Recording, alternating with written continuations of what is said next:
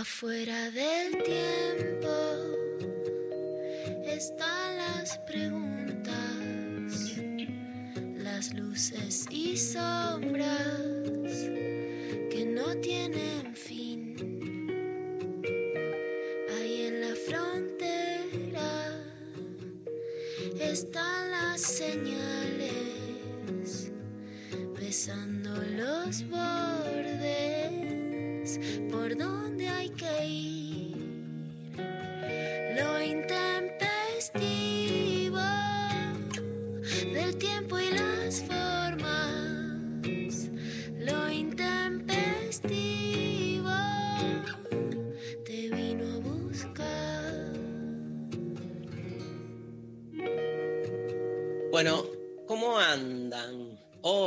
Buen viernes. Viernes otra vez sobre la ciudad. Martín Rechimusi vive en soledad y su esclavo fiel. Viste que las canciones de Charlie son absolutamente adaptables a cualquier cosa. Podés hacer. A cualquier cosa. Incluso esta humillación que vos me propinás eh, a diario. O sea, hablas de mi soledad, de la esclavitud. ¿Qué es esto? ¿Qué pasa? Yo Perdón. ayer me parece que fumé mucho porro durante el día y a la noche tuve unos sueños muy, muy vívidos. Ajá, por ejemplo. Como un acceso a otras capas. Ajá. Y Quería algo. compartirles eso. Y pongo también a disposición, como muy de mi caseros natal. ¿Se me escucha bien? Porque yo tengo, escucho que viene ruido de la calle. Ah, No, bien. No sé en la radio si salís bien, pero escúchame, te quiero decir algo. Yo soy experto en análisis de sueños. Bueno, está bien, Darío. ¿Qué querés que te diga? ¿Querés contarme? Sí. No Dale. tengo el sueño en sí, porque no, o sea, eso era lo maravilloso, que era como un sueño eh, muy urdapilleta, muy urdapilleta. De hecho, él aparecía, ahí estaba como, como comandando todo, ese era el lenguaje y la estética. También porque con Erika estamos rompiendo mucho las bolas Alejandro Urdapochet. alrededor de Alejandro Urdapilleta, un gran actor. Perdón, Eh, perdón. No sé había. ¿Habían pijas? No, no había pijas, no había nada sexual. Pero era bueno. esa, era esa sexualidad eh, como adelantada, masticada, verbal, oral, eh, como esa masticación de las palabras. Bien. Eh, entonces todo sucedía un poco en un cementerio, pero era como esa espesura que se genera eh, del ritmo en que la gente se pone cuando entra al cementerio. Había eso en los márgenes del cementerio. Estaba linkeado, había como todo sucedía alrededor de la chacarita, un poco ahí, y después automáticamente con el tren ese que conecta, el Urquiza, pero ahí había un salto este, de... El salto trencito. el trencito, pero era más bien eh, eso directamente, la segunda secuencia pasaba, o el otro setting, eh, pasa en... Para voy a cerrar esto. ¿Quién es el Eh, boludo que tiene el WhatsApp abierto? Yo... Ah, listo. eh, el segundo setting pasa en caseros, Ajá. en un espacio muy puntual que es el paso a nivel eh, del ferrocarril San Martín que hay, eh, donde yo tenía mucho miedo, pero que también ahí situaba algunos amigos imaginarios, porque había un... Tuve muchos amigos imaginarios de chico. Sí, sí. Se nota. Y de grande también lo seguís teniendo. Ese Sí. es el tema. Ese Claro. es el tema. Pero espera, ¿por qué mezclaste el Urquiza con el San Martín? Eh, no, bueno, en el sueño, es una decisión del sueño. Mm, De que se tomaba, de que, el, de que el Ur- porque el Urquiza en realidad, cuando vos tomás el Urquiza de Chacarita y querés ir a Caseros, te tenés que bajar en Tropezón. claro. pero eh, esto pasaba en, eh, ahí en el San Martín. Y bueno, Sí. pasaba como toda esa situación, una escena en el San Martín, en donde se daba esa situación, ¿vieron eh, cuando viajás en tren? Y se da como ese corporativismo de gente eh, que va a liberar su asiento y le señala a otro, vení, vení, que yo te dejo este asiento. Amo, boludo. Amo Sí. esos códigos sociales. Cuando en realidad no es, o sea, es un código rarísimo, es como una construcción de la propiedad rarísima, porque es como, capaz hay otra persona que, que, digamos, por eh, inmediatez próxima, espacial, le tocaría ese asiento, pero no, esa persona que está sentada decide, vení, vení, y llama a alguien de lejos para delegarle su asiento porque a esa persona le cayó bien. O San, sea, Fran- es- San- San Francisco de Asís diferenciaba el uso de la apropiación de la naturaleza que los seres humanos eh, nos vinculamos en común. El común, que es la naturaleza, no le pertenece a nadie. a nadie. Eh, El capitalismo decide apropiarse de la misma cuando en realidad estamos aquí, gracias a Dios, para usarla y luego devolverla, no para apropiarse de la tierra y generar entonces una estancia, por ejemplo, o este, un asiento de un tren. Exacto. Bueno, eso, básicamente. Eh, ¿Cuál Nada. es el análisis? no, que el Papa, viste que el Papa parece que soltó un poco ahí el tema. Ahora parece que le gusta lo homosexual. Bien. Parece que le gustan los pibitos. Pero vos, escúchame, vos sos, yo estuve opinando mucho, obvio, ayer sobre el tema. Vos sos de los que decís, nada, boludo, o sea, no, no es nada, o sea, mascarada, o de los que decís, bueno, no es poco. Yo creo que cuando dan esas señales es porque todo el tiempo se dan cuenta de eh, la pérdida de este, consenso y hegemonía y poder que va teniendo día a día la iglesia, entonces tienen que ir liberando la, este, tienen que ir soltando un poco la cuerda, porque si no, no queda nadie. En Brasil, hace dos Claro. años, eh, un millón de fieles perdía la iglesia católica en manos de la iglesia evangélica, por ejemplo. O sea, eso también movió a que tengamos un papa, digamos, habemos papa latinoamericano. Que también ese es un momentito muy lindo, ya, que vamos a hablar de Sí. esto, cuando avisan que hay un nuevo papa, que le toca eso al Benjamín, digamos, al, al, digamos, al cardenal más joven, avisar que hay un papa. Y vos ves el cardenal más joven y tiene eh, 1.300.009 años. Sí. Anuncio Bobish, Dominis Schengen, habemos papa. Y todo el mundo, ¡bravo! Y todo el mundo acá diciendo, eh, papá es argentino, guacho, El Papa es- eh, el tu argento. El papa es argentino. ¿Vos te das cuenta, boludo, que dentro de dos mil años, cuando alguien vea el listado de los papas, va a pasar por Francisco y va a decir entre paréntesis, Argentina? Qué hay la lira, qué hay la historia, somos los mejores. Tenemos Messi, el Papa, la virome, el colectivo, la sangre. Inventamos la sangre. Y el peronismo, boludo, boludo.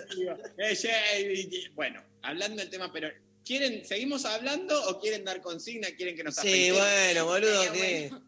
Pará. Ahora que, que bueno, Esperamos- los tiempos. Esperamos el viernes para relajar, porque durante la semana todo es cuadradito, ¿viste? Primero, María, calmate un poquito porque yo tengo una opereta para hacerles a ustedes dos.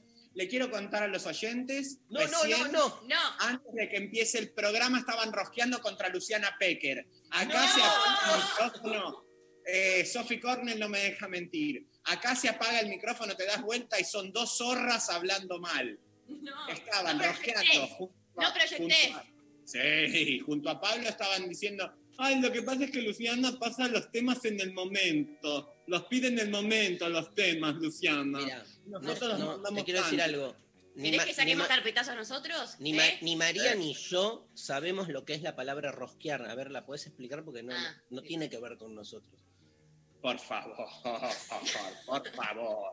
Las dos personas más rosqueras que tiene este país. No, pero ahora te pregunto en serio, ya que estudiaste con nuestros impuestos la carrera de ciencia política, Más ¿podés que nada con la explicar, tuya. podés, e- Sí. podés explicar por qué a rosquear se le dice rosquear? Bueno, rosquear viene. A ver, ¿cómo explicar? Eh, No hay manera. no hay manera. Es más fácil explicar eh, el origen del universo que la rosca. Yo creo que la rosca debe ser la rosca de, de Pascua, ¿viste? Que es como medio... No, para mí La porque le va. tiene- La rosca es, un, com- es como una mezcla entre el ejercicio político y la viveza criolla.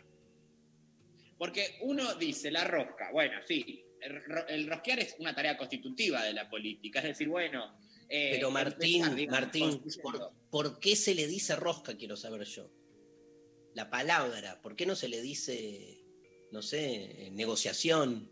¿De dónde sale el, el epíteto? No, no, no, me encantaría tener ese conocimiento, pero no, no, no lo tengo yo y me parece que nadie lo tiene. Pero no le- inventalo, inventalo. No, no, no, a mí no me gusta inventar. Yo soy un comunicador y me sujeto a la verdad. Bueno, listo, vamos, vamos con la consigna. No, pará, Dale. que quiero contar lo otro, Darío. Ah, perdón, perdón, ¿qué?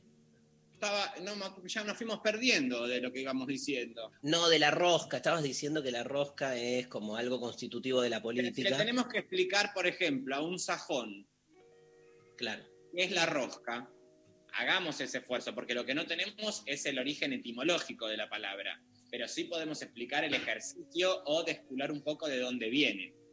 La Es rosca es, es, para empezar, eh, muy que tiene que ver, creo, con lo prebendario propio de los populismos.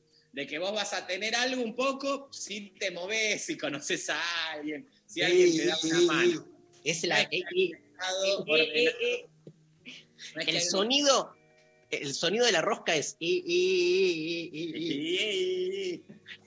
nada, tengo- y siempre guiño de ojo. Roscas guiño de ojo. Y Eh, un codazo, ¿no? Un codazo, un algo. Ahí, ahí. Pero a ver, rosqueamos política y rosqueas, ponele la mejor mesa en un restaurante. Sí, Claro, rosqueas Hace esa. política también. Bueno, es cierto. la Pero mejor es- mesa política. en- La, la pregunta es, ¿siempre que se hace política se rosquea? Y acá en este país. En ¿Cuál- to- pero en general en los otros países es como una rosca quizás más lavada, pero es rosca al fin. Por eso digo, tiene un componente de la viveza criolla en donde pensamos que en el fondo está un. O sea, desde la moral judío-cristiana está un poco mal rosquear, pero en realidad, los, lo- claro, los otros países lo manejan como lobbies. O sea, los lobbies, met- o sea, tal senador, por ejemplo, en la política de Estados Unidos, representa a tales lobbies y se sabe, y es como, eh, ahí, digamos, marxismo clásico, hay un representante en el cuerpo político estatal de alguien que viene de la estructura, es decir, Claro. tal senador o tal este, camarista representa a cuatro o cinco megacorporaciones. Y él está ahí para defender esos intereses, digamos, no es que después hay de agrupaciones eh, ciudadanas, digo, pero es mucho más claro y directo ese. Una vez me, me peleé con, con una novia que tenía y me acuerdo que lo que yo pensaba es que, te digo otro uso de la palabra, como que nada, le daba mucha rosca a las cosas, era muy enroscado, ¿viste? Entonces era como que no podía dialogar porque yo decía, bueno, mira las cosas, a ver, vamos por acá, vamos por allá. No, si vamos por acá, no sé qué, si vamos por allá, boludo, mucha rosca. También Las usas el minas son ter- complicadas, las minas son complicadas, son enroscadas. Vos, a mi esposa, por ejemplo, me manda al super a mí. Le voy a comprar flan. Y hay flan de frutilla y flan de vainilla. No le digo, llevo el que se me antoja los huevos. Porque si vos le, si vos le das a elegir, la metes una complicación a la mina. ¿Me entendés? cuatro días hasta que te elijo. Está cuatro días. Además están con el, viste que tienen pobres la discapacidad esa de que, bueno, de que pobrecita, se te desangra la mina, viste. Les duele, les duele la cabeza. Siempre le de la cabeza a la mina.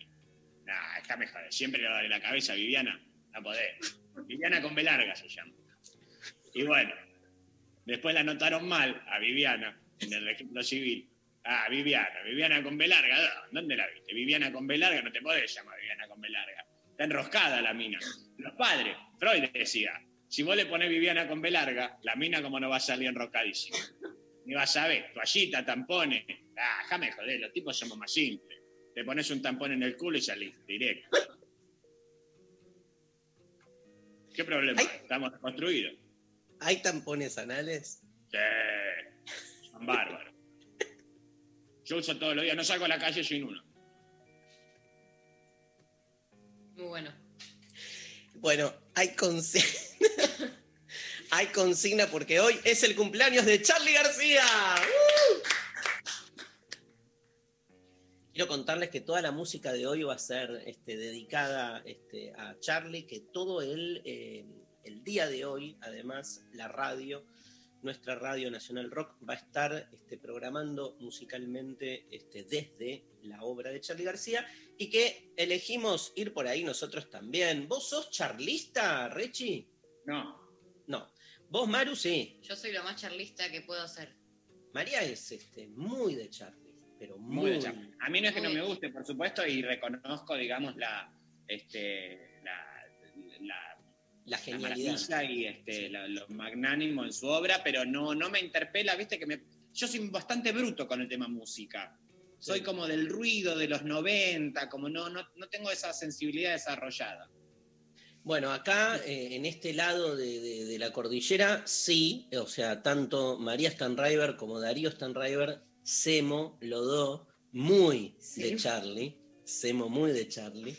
Este, y, mm, y de- yo me acuerdo que cuando María empezó a, a fanatizarse con Charlie fue como una sorpresa, ¿no? Este, ¿Ah, sí? Sí, porque digo, este, nada, porque esa especie como de recupero de los clásicos, pero tiene que ver un poco con eso también, con que son... Yo, Este, ¿Sabes que me acuerdo que me pasaste eh, dos, tres discos al MP3 que se Mirá. usaba en ese momento? Eh, dos, tres discos de Charlie, dos, tres discos de los Beatles. ¿Mm? Y mira como que así quedé. Escuché esos tres discos en loop infinitamente hasta que me fanaticé. Mira, o Y sea, fue- los y- padres condicionan claramente. Padres los condicionan. condicionan, padres rosquean. Eso es rosquear también. Eso fue rosca, eso fue rosca. Meterme vos- ahí los discos en el MP3 fue rosca. Te corresponden otras rítmicas, María, a vos. Te corresponden otras rítmicas. María, María es, es, o sea, la Pecker, Lady Gaga. La, la Pecker dice que María está sacada de un cuadro clásico, la lleva siempre como para un lugar del pasado. Yo creo que tiene como una especie de... ¿no? María, yo voy a hacer la palanca contraria. Yo te voy a situar en este presente y quiero que vos eh, dispongas del pop, dispongas de todas las... Vos sos una hija del kirchnerismo, querida. Sí. Que no te confundan eh, estén situándote en el barroco. Gracias, Martín. Bien. bueno, y a vos, María, eh, la consigna es, ¿qué canción de Charlie García, de toda su historia, más te representa y por qué? Y tenemos además una especial atención a los que se animen en audios a grabar 30 segundos de alguna canción cantada. Claro, que se animen a cantarla. Sí, más fácil, ¿no? Le di una vuelta. Claro. Que se que cante la canción. y que Pero canten por su propia versión. Claro. lo que quieran, dale. Que Este, la adapten como quieran. Por ejemplo, hubo un tiempo que fui Eh, hermoso y fui libre de verdad. Hey. Can- 30 segundos. ¿no? Ah, Encontrar La mañana dentro de mi habitación y prepararás la cama. You belong. Cada- Cualquier cosa que cante la gente. Capuzotearla. Puede ser, por un lado, nosotros también en la obra Proyecto Bisman, junto Sí. a Pedro Cadete Rosenblatt, él, él tiene tatuado a Charlie en el cuerpo, le encanta, es, mira, pesadísimo con el tema Charlie. Entonces, siempre había que meter muchos temas de Charlie en el espectáculo. Y nuestra despedida, nuestro saludo, es con el tema de Charlie, No llores por mí, Argentina, Temón. Temón. bien. Ahora lo pasamos. Escúchame, hoy en, la- en el último bloque del programa de hoy tenemos en exclusiva una entrevista con el mono de Capanga. ¡Uh! Para hablar de Masterchef, ¿no, González? ¿Podemos hablar de Masterchef? O hay- Sí, sí, bien. De las injusticias tenemos que hablar. Perfecto. Claro que sí. Y, este, y, ¿Y cuáles son los premios? Porque vamos a sortear de todo hoy. Tenemos de todo para sortear. eh, como viene el mono de Capanga, sorteamos dos eh, entradas para el Capanga Night Show, que es eh, un streaming que hacen el día sábado mañana a las 21 horas. Eh, después del éxito del primer streaming, el sábado 24 de octubre, Capanga brindará el segundo Capanga Night Show, un espectáculo renovado que va enriqueciéndose con cada emisión. Este nuevo encuentro también se plantea como un programa de televisión, al igual que el primero, una experiencia multiperformática preparada especialmente para que el público pueda disfrutar en su casa desde cualquier parte del mundo. Nos faltarán los mejores temas de la banda, un repaso por todos sus hits con juegos, la conducción estelar del Pollo Servinio, la participación de Piti Fernández de las Patillas del Abuelo y muchas sorpresas más. ¿Te acordás, Sofi, cuando fuimos al programa del Pollo Servinio? Que terminé en un alambrado gritando, ¡Eh, la concha de madre! Bueno, En el programa del Pollo Cerviño que tenía un título como si te dijese Listo el pollo, una cosa así, en Canal de la Ciudad, me dieron un alambrado, pero me dieron un pedazo de, como, mira, eh, Rechi, como una red de alambres y me dijeron, hace como si estuvieras en la cancha y putea a los jugadores. Y me recebé, boludo, mal, mal. ah, y lo de pasar la nafta, que fue un gran. Muy modosito, Darío. A vos cualquiera te dice agarra esto, hace esto, lo otro y vos lo Yo haces. soy, sí, sí, soy básicamente un sumiso. Sos mi un- problema es- Sí, Sí. La, la sumisión. sos sumisote. En Eh, BDSM sos sumisote vos. Bueno, este, ¿y qué, qué otro? Por otro lado, Por otro lado. también tenemos. Tres eh, premios distintos Tres ahí. ¿eh? premios distintos. Como estamos en tema musical, también vamos a estar sorteando, eh, para quienes participen de la consigna, dos entradas para eh, Come Buena Música hoy, 23 de octubre. Edu Schmidt hace un streaming desde su cocina de canciones, presentación de, oficial de Croto, disco más comida.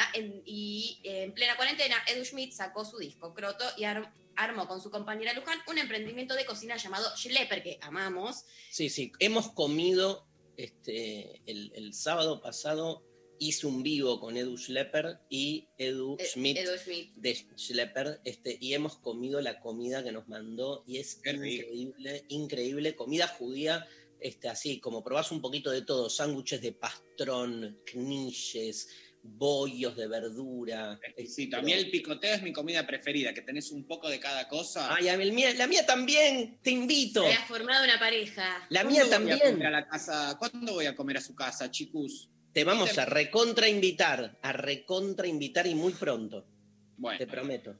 Prome- pro- mantenemos promesa. distancia, obvio, porque todavía estamos en el marco pandémico. Aunque bueno, el sábado pasado, después les cuento un poquito si ustedes quieren, el Día de la Lealtad, yo lo viví este, desde el corazón de, de la Plaza de Mayo, porque iba acá muy cerca y después tengo, si quieren, les cuento un poco cómo fue todo. Me Ay, encanta, me dale. Y Bueno, y en tercer lugar, sí, sorteamos también dos eh, entradas, dos pases, dos accesos Y para pase- Tu, tu clase de, eh, de eh, el martes que viene. René. Descartes, doy la clase de René Descartes. René Descartes, Eh, kart, Descartes, eh, loco. descar- descartame esta. No, man. René, Chicos, ¿Qué? por favor, o sea, están faltándole el respeto a- al señor René Descartes. Eh, pregunta, de- si, si hubiese que hacer la pregunta de parcial de la clase que vos das, ¿podés adelantar eso? totalmente. ¿Fue o no fue René Descartes el primer filósofo de la modernidad? Justifique, porque si no te digo fue o no fue, sí o no. Si no sos, sos- Claro. sos básicamente un imbécil, ¿no? Porque sí, sí, fue. Sí, juro. Yo Sí. pienso que sí, y punto. Usted no me preguntó. Yo le reviento contra el azulejo. Usted no me dijo justifique. Bueno, hermano, volvé a la primaria. No, bueno, no me, no, tampoco trates así a, a los alumnos. Estamos haciendo lo que podemos, Darío. Boludo, ¿fue o no fue Descartes el primer filósofo moderno? Alguien te pone. Fue- De- Definime modernidad, te pongo. No, no, pero yo digo, te entrega y pone sí, fue. Yo tengo una pregunta. ¿Qué haces? ¿Lo liquidás? Sí, No, le- no. Sí, le pones un. sos un forro, vos sos un forro. me haces venir hasta acá, me tomé el tren.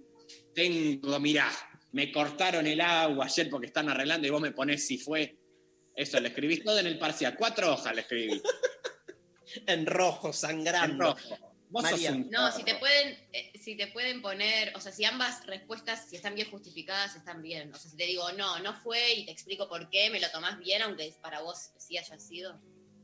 Claro, porque en la clase, está bueno lo que dice María, porque la clase va a mostrar argumentos a favor de que sí fue y otros de que no fue. Así que. Y uno, Claro. si se la banca un poco, dice, y a mí me convenció más el argumento A y te haces el canchero. O sea, Estamos más. Si nosotros somos gente que la verdad que estamos una existencia para chamullar, porque es si que da lo mismo, examen. sí que no. No, no, pero espera, Rechi, un examen es una es un, ar- un acto retórico, es un- una forma de convencimiento. un examen es, es intentar convencer a un docente, básicamente. Este, con Total. palabritas, con giros. Nada, eso. Bueno, Bueno, en, ¿Qué? nuestras, en nuestros conocimientos. Hay gente claro. que estudia todo lo que es la matemática o incluso la biología o la medicina. Hay que amputar por abajo de la rodilla o por arriba en caso de pie gangrenado. Y A mí me gustaría que la ingle. Y empieza a decir, bueno, no, eh, no se puede, chicos. Bueno, nos escriben entonces eh, qué canción de Charlie les representa, nos lo cantan por WhatsApp, eh, nos desarrollen la respuesta 11 39 39 88 88, arroba lo intempestivo en redes. eh, hay muchísimos sorteos, ya contamos todo. Dale, ¿Ya y están llegando mensajitos? sí, mi canción yo diría a mí cerca de la revolución es de las más representativas. Eh, zurdo. Sí, sí, sí. Sí, acá, eh, sí, revolución. Anda. Eh, cerca de la revolución, en su momento los dinosaurios, después me hartó. También te pasa un poco eso, como que te Sí. copas con las piedras. Claro.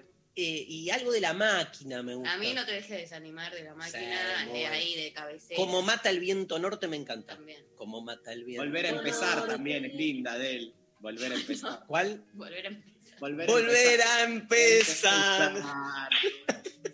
Ya no termina. La de campeones. Aunque las puertas. Escúchame, tu, tu, nuestro productor favorito te aclara que es de Lerner. Pero claro, chicos, ya sé que es de la... Yo estoy haciendo comicidad, humor, comedia. que bueno, Pablo González no tiene humor. Es Pablo un, está, está sin humor. tal Es cual. Bueno, humor. Está enojado ahora. A él no le gusta esto que está pasando. Dale, González, relajá, González. Ponete, ponete esta, remera, ponete esta peluca telefónica. Arrancamos. Charlie García, Espineta, Pedro Aznar, peluca telefónica.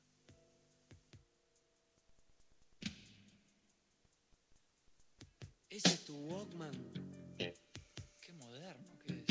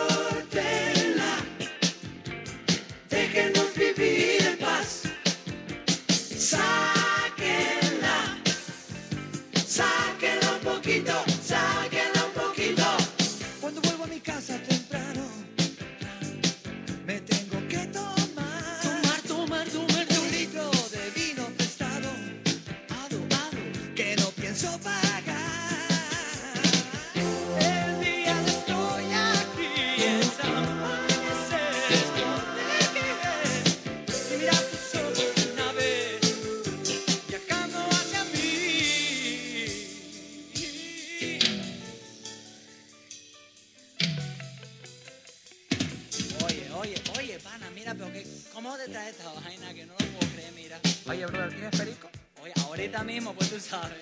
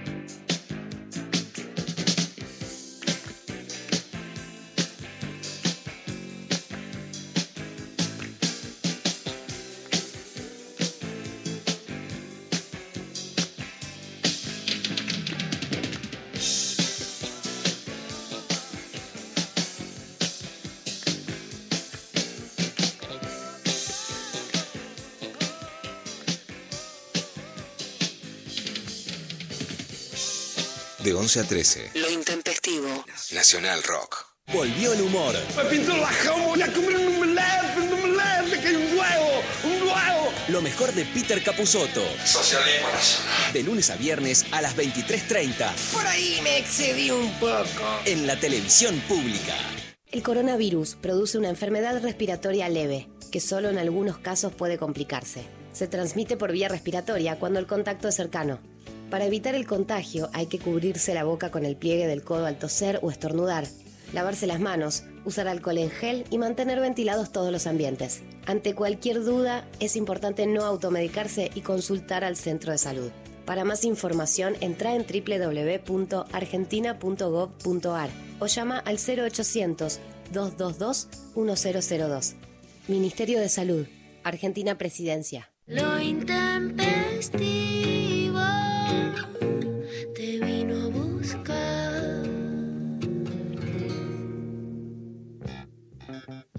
Bueno, están ya llegando un montón de mensajes que vamos a empezar a leer. Les recordamos 11 39 39 88 88 arroba el intempestivo en redes. Sorteamos un millón de cosas, así que participen, cuéntenos qué canción de Charlie más les gusta, más les representa, por qué. Eh, por ejemplo, acá por WhatsApp nos dicen: Buen día a todos.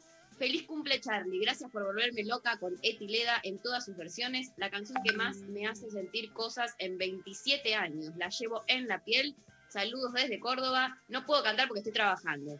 Bueno, claro, Bueno, hay es un forma de cantar también. hay gente que, tra- hay gente que trabaja Otro gran tema de Charlie, eh, la lunita tucumana. también. No, no le canto a la luna porque alumbra nada más. Nada más. Muy bien. Eh, buen día, bombonazos. Estoy desde ayer festejando el cumple de Charlie. El tema que literalmente me salvó la vida fue Vida de Perros de Cerú. Leer esa letra como poesía. Espero que cuando muera Charlie la versión del himno de él pase a ser la oficial. Epa. Buen fin de Les Amo. Están a full. ¿Ya hubo audio? No. A ver, un audio. Quizás porque no soy un buen poeta, puedo pedirte que te quedes quieta hasta que yo termine estas palabras. Me animé a cantar, chicos, y eso es mucho. Les mando un beso. Hermoso. Hermoso tema de Sui Generis, quizás porque qué lindo, qué lindo. Lo hacíamos en desencajados nosotros. Un 5 le pongo. No, no, no, no. No, bueno, vos ponés. Bueno, dale, me gusta un, un Ah, ¿Vamos, a jugar, ¿Vamos a jugar al cantando Charlie 2020 o no? Bueno, dale. Sí. Dale, pero yo. ¿Qué le querés poner, Darío? ¿10 u 11 para quedar bien? 10.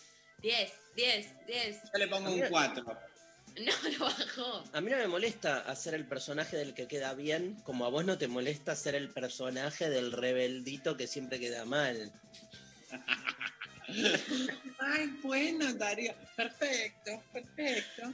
¿Qué dice? Yo soy Colino. Re. Sí.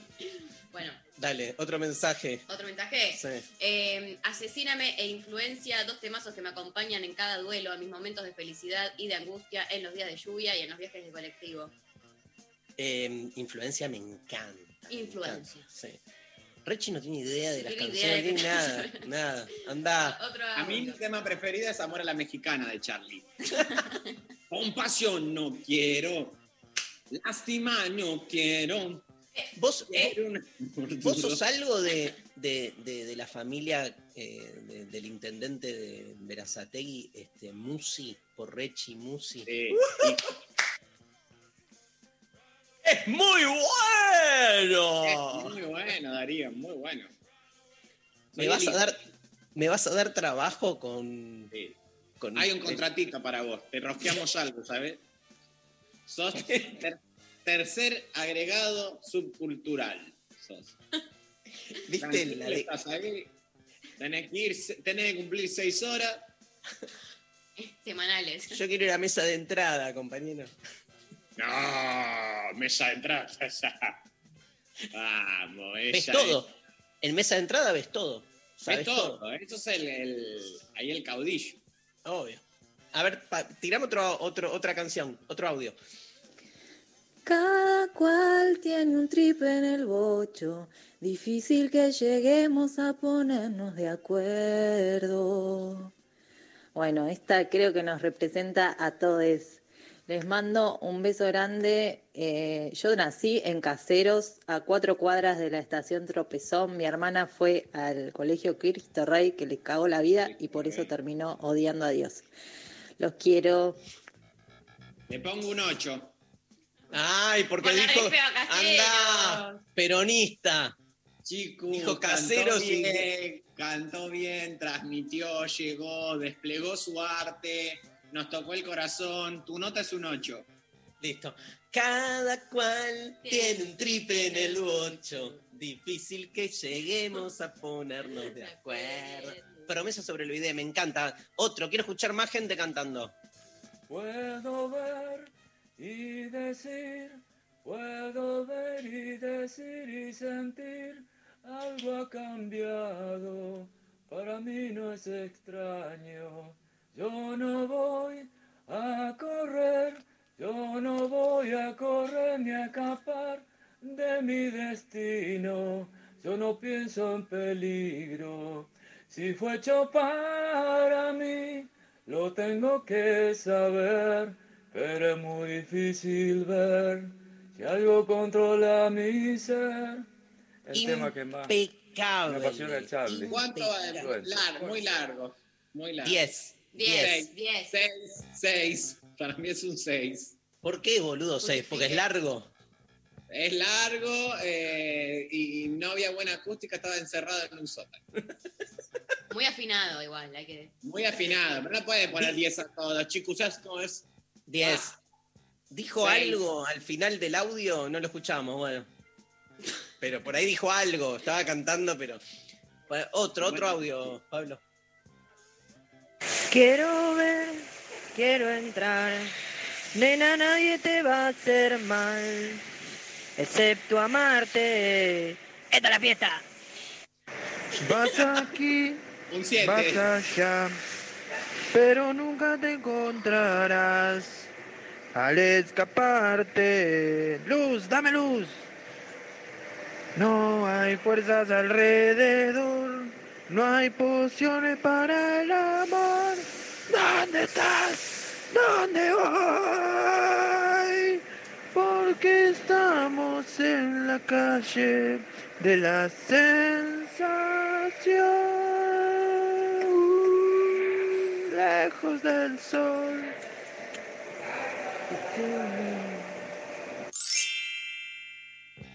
Vos, vos te das cuenta de lo que generamos, Rechi, ¿no? Alta perfo. Hermoso. Le pongo un 9. Apa. Muy bueno, me encanta que prendan ahí el mensaje de audio y se lancen, vomiten, expresen, repulguen. Es lindo. Que repulguen. Más que nada los- es un- una invitación a que se repulguen, chicos. Este me gustó el efectito, ¿lo puso él o lo pusimos nosotros? Él. Ah, el del final. Ah, yo que él, boludo. Pero no. hizo todo una, le, agregó su dos. impronta. Le No, pongo no. un 2. No, pero le puso toda su impronta, hizo su versión, eh, la adaptó, eh, se expresó, es como casi eh, un ejercicio de una clase de teatro, ¿viste? Que vas, haces tu un versión. 3, un 3. Otra, otra, otra, Pablo. Si quieres un consejo, no la cuides desde lejos ni le digas lo que tienes que hacer. Ella debe ser como quieres ser. Y eso ya lo tienes que ver. Rompe las cadenas que te atan a la eterna pena de ser hombre y de poseer. Les amo, chicos. Feliz cumple, Charlie. Te amo, Rechimusi. Gracias, corazón. Eh, le voy a poner un. Pongan usteres nota también, chicos. No, dale, te, Dale, te dijo te amo, animate. boludo, dale, dale, Bueno, un animate. 10. Le voy a poner un 10. favoritas. No, dale, ¿qué? Lo que sos, vendido. Un 10, chicos, porque la verdad que me llegó al, me llegó al alma. Me parece que hizo las cadencias, las tonetas. Las tonetas las duplicó y eh, hizo la calación un ápice más arriba del tono. Un 10. Salir de la melancolía, temazo, escúchame, vos, este, te hago una pregunta. ¿Vos sos un Sí. chico fácil? Sí, Sí, se nota. soy un chico fácil. Sí, yo también. ¿Vos, Darío? Sí, sí, soy la facilidad.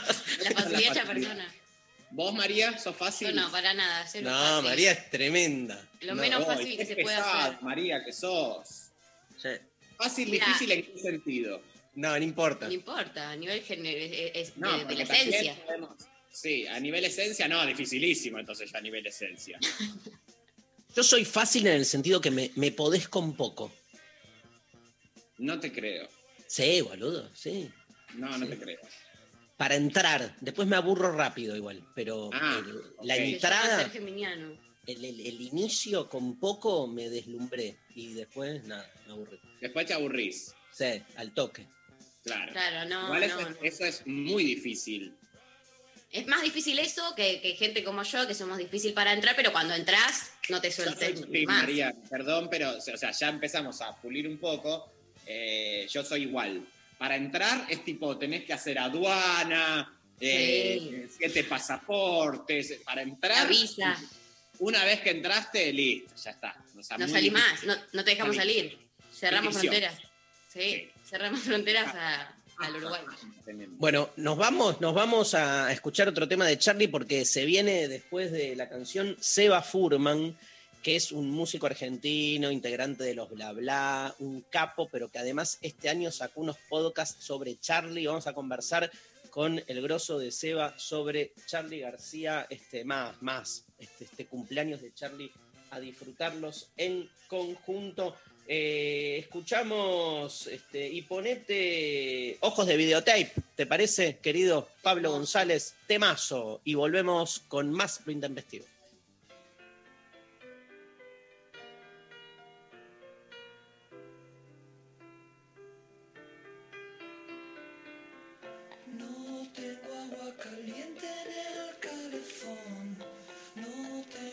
Escribir canciones de amor.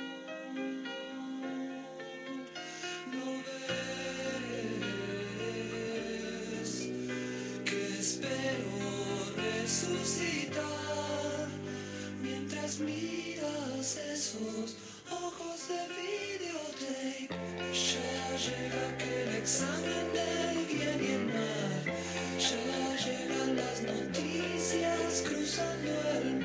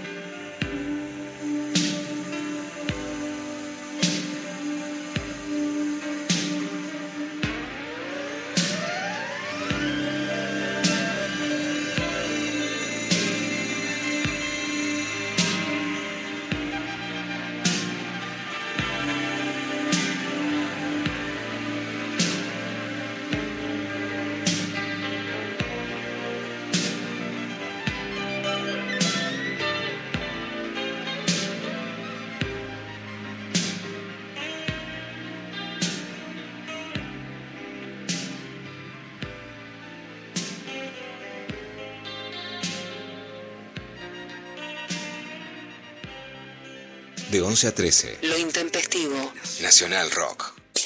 Avanzar. Activar. Deconstruir. Pensar. 937. Nacional Rock. Un plan es algo muy común, pero no necesariamente fácil de concretar. A menos que sea un gran plan. Tapa, Marianita y DJ Pradón. Primera mañana sin histeria, info justa y buena música. De lunes a viernes, de 6 a 9, te proponemos un gran plan. En 937. Nacional Rock. 937. Estamos en Instagram, Nacional Rock 937.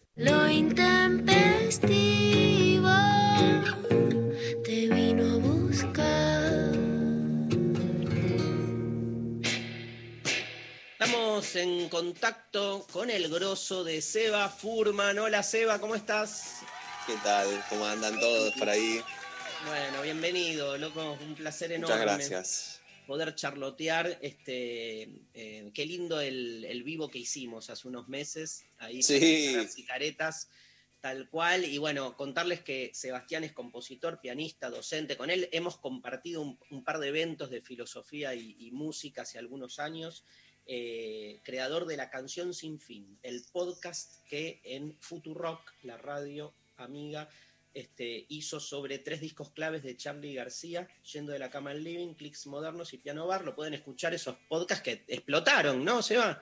Explotaron furor, eh, la verdad que me sorprendió mucho. Tremendo. O sea, sabía que eran discos que ya de por sí un poco que están buenísimos y aparte el uso de los vinilos, ¿viste? Hay algo ahí que, que yo sabía que iba a llamar un poco a la gente, pero la verdad que el, el nivel de difusión que tuvo, que lo, lo agradezco todo el tiempo. De hecho, llegó a manos de Charlie y, Ah, y lo escuchó y le gustó mucho, o sea que ya como que, bueno, ya, ya está, boludo. Listo. Sí, sí. Cambiá de, de músico ahora. O sea, Ahora tengo que poner otro horizonte, ¿no? Otra- buscate un Paul McCartney, andá para. Mirá si pasa lo mismo.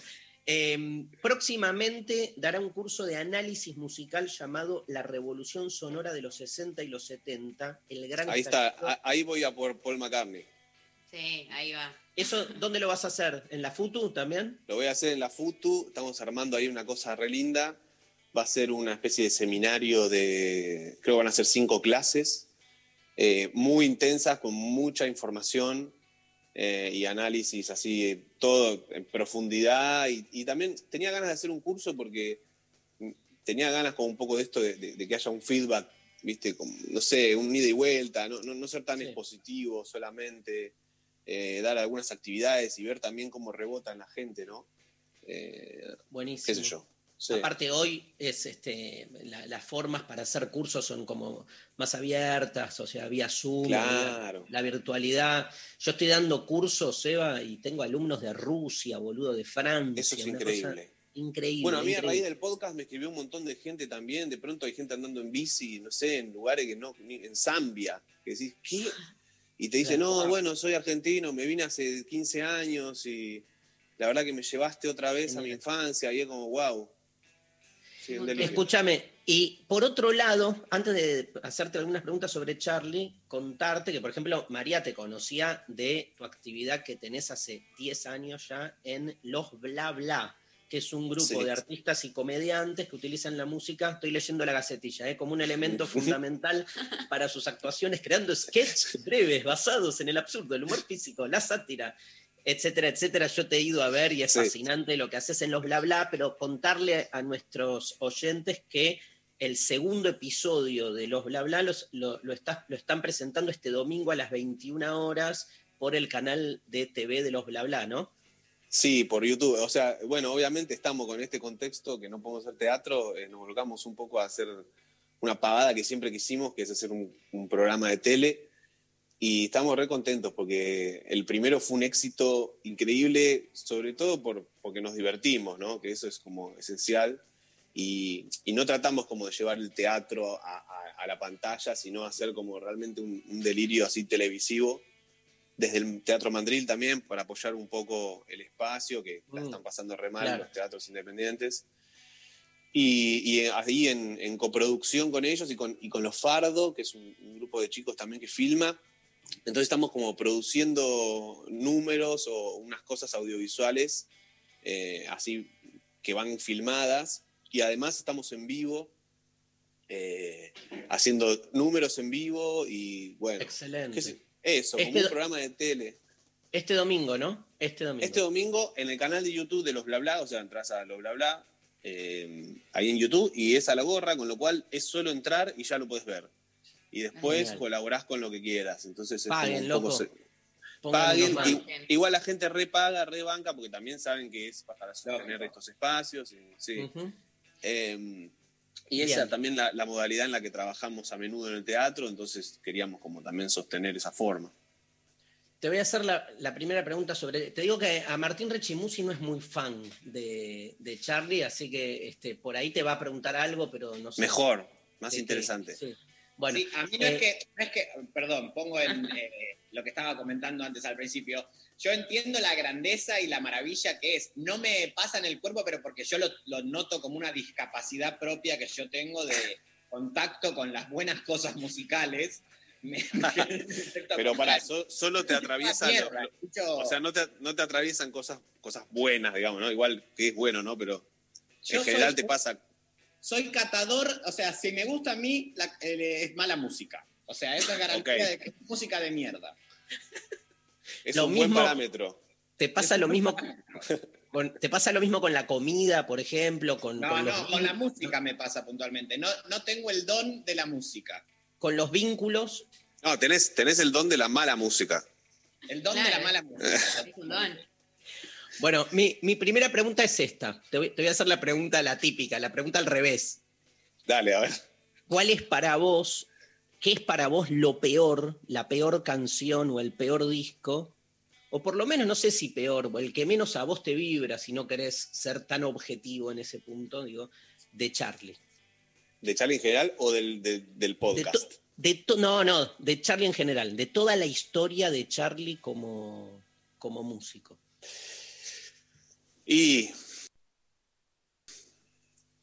eh, hay. Bueno, en este podcast en un momento hablo de eh, esta canción, eh, el rap del exilio, que, que, que no me gusta nada, me parece una porquería.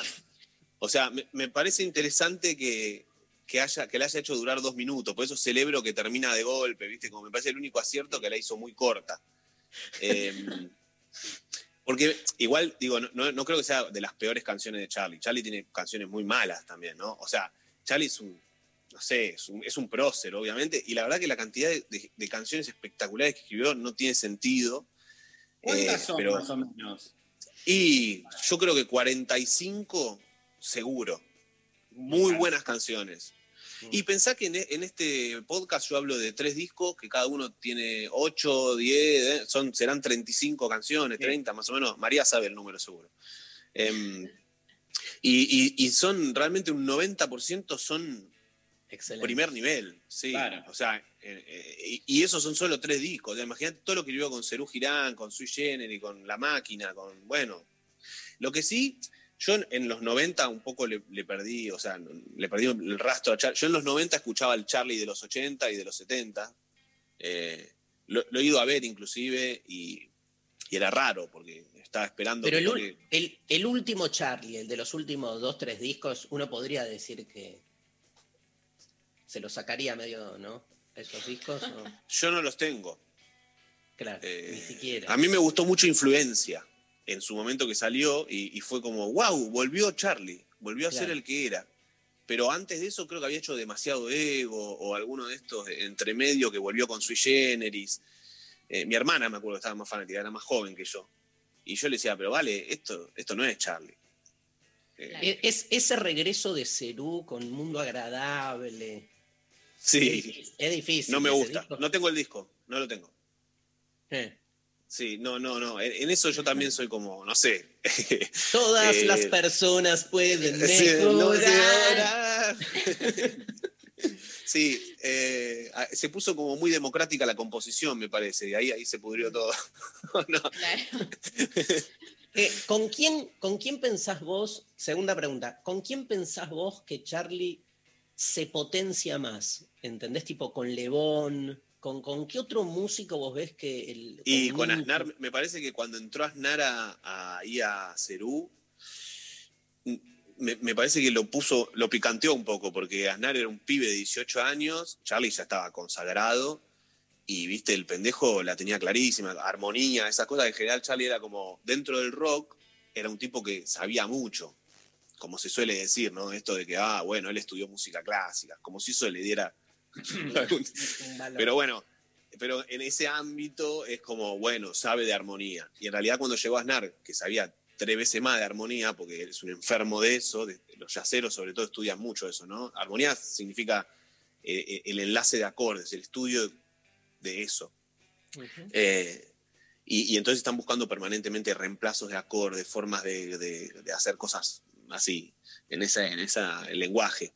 Entonces me parece que ahí Charlie se como que, no sé si se puso a estudiar más o qué, pero, pero me- sí, era medio Lennon McCartney, la cosa como una sana competencia, me parece, ¿no? De hecho, después hicieron un par de discos juntos, eh, Tango, Tango 4. Son- es, eh, Eh. tan- tango es de lo mejor también, ¿no? Es como muy alto ahí. es muy alto. A mí me pasa que la- me gustan tres canciones nada más de ese disco. O sea, me pasa esto de que Charlie, cuando, cuando está al lado de otras personas que componen, me- las canciones de Charlie me gustan más que las de las otras personas. Entonces, Ah, no sé. Sí. Es como igual- los temas de Queen, ¿viste? O sea, lo- los temas de Freddie Mercury son lo que todos conocemos y amamos. Y después están los temas de Brian May, que alguno que otro mete que está bueno, pero escuchar el tema del baterista y te querés matar. Salvo Martín, que seguro son, son lo que más le gustan. Probablemente, mira. Pero, digamos, claramente los, los tres discos que vos analizás en, tu, en tus podcasts son los que a vos más te, te- te han vibrado, ¿no? Por algo que te dedicaste a ellos. En verdad, eh, me- sí, me parece que también fueron como muy relevantes históricamente, entonces eh, por eso decidimos hacer el análisis de estos tres. Es verdad que estaba en un punto muy alto, casi no hay falencias en esos discos, eh, pero también a mí me gusta mucho lo de Cerú. O sea, si fuera por mí, yo, yo me llevo a la isla desierta eh, los discos de Cerú. Lo que pasa que esto era más relevante, me parece, por una cuestión histórica también, porque es la transición a- hacia la democracia. Y, Yo me acuerdo, tan- Seba, cuando, nas- cuando Claro, lo- salió, cuando salió Clicks, yo tenía 15.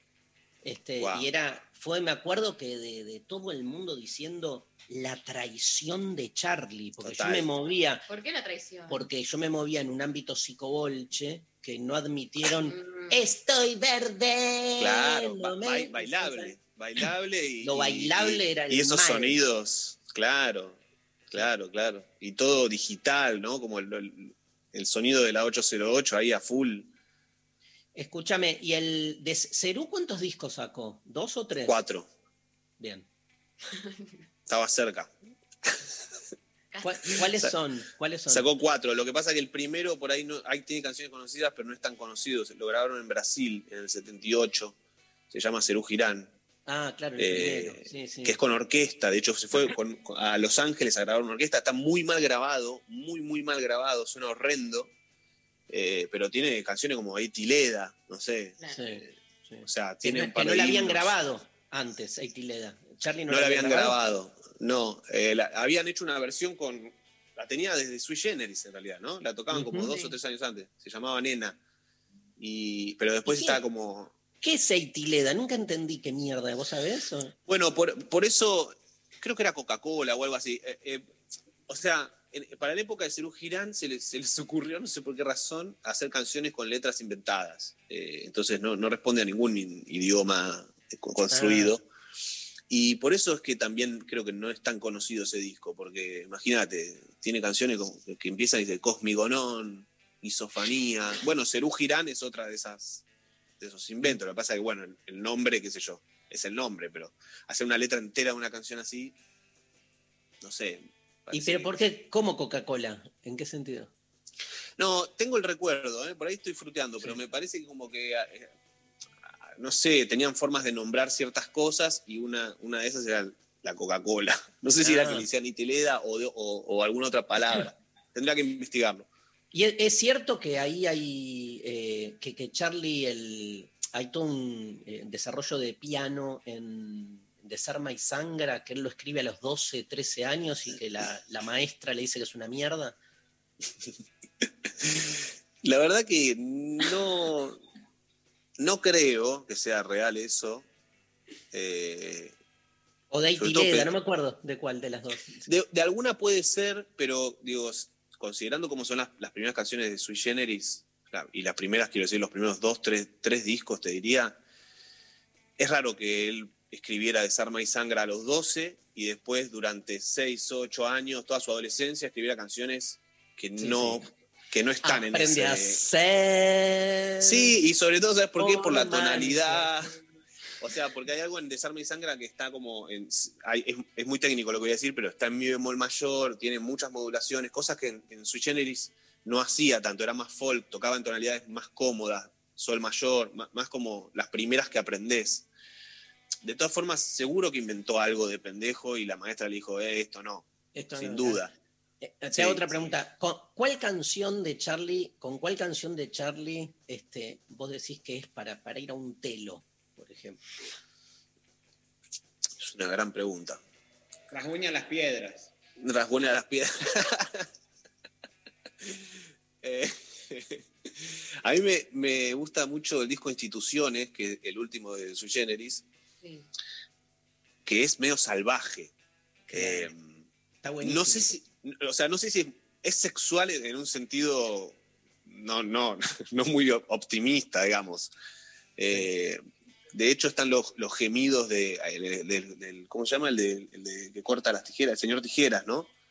Em, Ah, hay unos gemidos, porque es la censura, ¿no? Habla de la censura, ese tema, eh, y hay sonidos de tijeras y una, una piba gimiendo a full, y me acuerdo que de adolescente cuando lo escuché me calentaba un poco eso. No sé si lo usaría para un telo hoy, pero fue la imagen que se me vino. volvieron, volvieron los telos. Eh, yo soy muy fan de La máquina de hacer pájaros, creo que ya te lo he comentado, Seba, y siento que es como algo que quizás no, bueno, no sé si algunos dicen como, bueno, la transición entre Sui y Cerú, a otros dicen como, no, bueno, es algo que se separa, hay que separarlo del resto de la obra de Charlie. ¿Vos como, qué, qué- qué te pasa con, con la máquina? Me pasa que es un, un paso que, que creo que era necesario que, que diera. O sea, era muy típico del momento eh, meterse a fondo con el rock sinfónico y como, bueno, vamos a elaborar todo lo más que podamos. Eh, yo lo hice también, entonces me siento muy identificado porque a mis 20 yo era muy fanático de Yes, de, de Genesis, de toda esa música. Sobre todo cuando venís de la música académica, viste, querés como un poco hacer la orquesta con una banda. Entonces, Claro. eh, todos esos arreglos contrapuntísticos, ¿viste? Me responde él, voy yo, pa, eh, canciones con, con tiempos raros, digamos. Todo lo contrario a lo que hizo en los 80, por lo cual lo bardeaban tanto los psicobolches, amigos de, de tu padre. Eh, que, que son, son ¿no? como eh, un poco de vanguardia, entonces por ahí por eso se alejó, pero qué sé yo, era muy, muy la moda que, que había pasado en Inglaterra en el 72-73 y acá estaba pasando en el 76-77, digamos, como, ¿no? llegando un poquito tarde, eh, que era lo normal también. Y no sé si los. O sea, sí, obviamente es una música más difícil de escuchar. En ese sentido, Charlie es como muy popular, ¿no? Y muy. Digamos, más allá de ser elaborado y académico, bla, bla, bla, es un chabón que hace hits y hace canciones, muy claramente. No es como el Flaco, que tiene una audiencia más, más, más chica, porque Sí. es más complicado de alguna manera. Como que. Yo, ¿no? yo el disco que el disco que más escuché, obvio, filosofía barata, pero no por la obviedad de la filosofía. Me agarró en un me agarró en un momento, no sé, son esas canciones, ¿viste? La verdad que era un hit atrás de otro ese, ¿eh? También, filosofía barata, bueno, filosofía barata, eh, cómo conseguir chicas y parte de la religión son tres discos, los tres discos que siguen a los que yo hice, son los tres discos de los 80, donde también está muy lúcido eh, y está en un muy buen nivel de composición. Sí. Te, te hago la última pregunta, así no, no, no, no te aprovechamos tanto. Eh, vos sos pianista. Un gran, un gran pianista. Este, No, sé- no sé si tanto, pero depende con quién me compares. un gran pianista. He trabajado con vos, así que este, y es fascinante el laburo que haces. Y mm, hay dos grandes pianistas argentinos, ¿no? Digo, que son Fito y Charlie. Son, Ah, pensé que me ibas a incluir en, en la dupla. y ya, ya vas, vas camino, vas camino, pero vale No, la no, pregunta. sí. Son, Sí, son, sí. ¿Tienen un mismo estilo? ¿Vos que sabés más? Digo, No. este, no. No, Fito eh, no es un gran pianista. eh, Ah. Charlie, Charlie sí, Charlie lo fue. Fito no. Fito, ojo, eh, no es un pianista. A ver, es muy bueno armando bases y, y con el swing con el piano. Es decir, un poco la, la lógica de acompañ- acompañarse, ¿viste? Sí. Eh, no sé, como rítmicamente, tiene una cosa, como compositor es, es buenísimo, tiene canciones hermosas, Fito nos marcó, a mí me marcó grosso también. Como pianista, no, no, por ahí no, no tuvo la técnica que, que tuvo Charlie, entonces eh, las partes instrumentales, viste, cuando lo escuchás, de hecho hay un disco que sacó que se llama Rodolfo, creo que está solo con el piano, Fito, Sí. y ahí lo ves un poco más desnudo y está muy bien lo que hace porque hace- se acompañan a hacer canciones, ¿no? Tampoco le vamos a pedir que sea Marta Argerich a, a nadie tocando rock, No. pero a Charlie lo, lo veo como un poco más elevado como instrumentista. Eh, igual Fito es realmente muy bueno, el otro día estaba enseñándole a una alumna un- la canción está Arriba todos es un día de sol, fucking me soy yo, eh, ¿cómo se llama? Lo que el viento nunca se llevó y sacando la parte de piano, bueno, hay que tocarla, ¿viste? o sea, no es, no es hiper difícil por ahí en cuanto a que tiene mil escalas o cosas, pero sostener rítmicamente las dos manos tiene su virtud. Y, y Fito tiene algo de eso, me parece. Es, es como el que más siguió el camino, ¿no? De, de Charlie. Y sí, sí. Lo ves un poco en, en su manera de dedicarse a la música, también de, de- de pegar hits y después de hacer discos que no, ¿no? Recontra, recontra. De hecho, por ejemplo, Giros, que es del 84, tiene como tiene arreglos muy minimalistas a lo, a lo Charlie. Bueno, aprendió de Charlie, de hecho, ¿no? Lo tuvo sí, ahí al lado dos años antes. Eh, pero sí, además Fito era muy joven, entonces creo que tenía 19, 20. Ya igual escribía canciones buenísimas. Es re loco eso también. Laburaba escribiendo canciones para Baglietto. Todas las canciones que conocemos de Baglietto son de Fito con 19 años. Eh, Tremendo. es, es muy meritorio. Pero es verdad que después como que rápidamente lo agarró Charlie y bueno, mamó todo eso y, y fue por ese camino, sin duda. Sí, sí, él la ama a Charlie. Sí. Siempre lo dice. Negro, un placer enorme. ¿eh? Gracias Bueno, por, muchas gracias. por este tiempo. Invitamos a la gente a todos tus eventos y nos vamos a la pausa y elegimos, porque estamos este, musicalizando todo con Charlie, y como sos este, y elegiste a Cerú, una de las canciones que a mí más me gustan de Cerú. A ver cuál. es Mientras miro las nuevas olas. Oh, temazo, me encanta, Ah, me encanta. terrible. Empieza con un acorde disminuido, lo cual es muy raro en la música. Ese dato te tiro nomás. Mira, Vamos con ese dato. Gracias, Eva. Un abrazo Chao, enorme. chiquis. Gracias a ustedes. Besos. gracias. Nos vamos mientras miro las nuevas olas. Cerú Girán.